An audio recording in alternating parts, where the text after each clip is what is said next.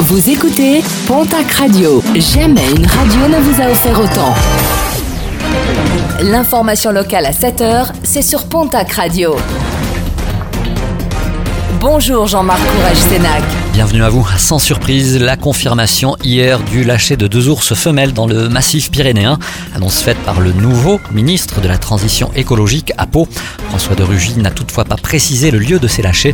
À cette annonce, plusieurs élus locaux ont quitté la préfecture. La tension est à son comble sur les sommets, plus qu'un troupeau effarouché dans la nuit de mercredi à jeudi sur la commune de Larins est tombé dans un ravin. 25 brebis ont été tuées. Au même moment, 200 personnes hostiles à la réintroduction du plantigrade s'étaient rassemblées à Assasp Arros, l'occasion pour ces dernières de rappeler que tout dialogue était désormais impossible avec le gouvernement et de menacer, je cite, de prendre les armes pour que leur message résonne aux oreilles du ministre.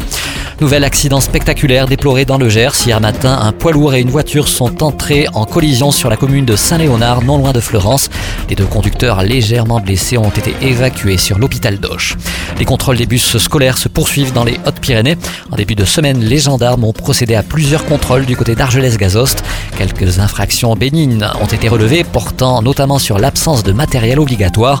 Des contrôles qui vont se poursuivre sur différents points du département, et cela jusqu'à la fin du mois. Direction la case tribunal pour un automobiliste dans les Landes. Ce dernier avait été interpellé en début de semaine au volant de sa voiture alors qu'il zigzaguait à Mont-de-Marsan. Et pour cause, il présentait un taux de 3,44 g d'alcool par litre de sang. Il comparaîtra le 15 décembre prochain. Une collecte alimentaire organisée demain samedi par les étudiants de l'ENIT à Tarbes. Rendez-vous est donné place Verdun dès 10h si vous souhaitez faire un don. Dans le cadre de la journée mondiale Alzheimer, France Alzheimer 65 organise un ciné-débat ce soir à 20h au méga CGR de Tarbes avec la projection du film La Finale. Un docteur du centre hospitalier de Bagnères de Bigorre et les bénévoles de l'association seront présents pour répondre à vos questions. Et puis un Béarnais à la télé, un kiné-ostéopathe de l'Escaragé de 37 ans a participé à l'émission Ninja Warrior il y a de cela quelques semaines.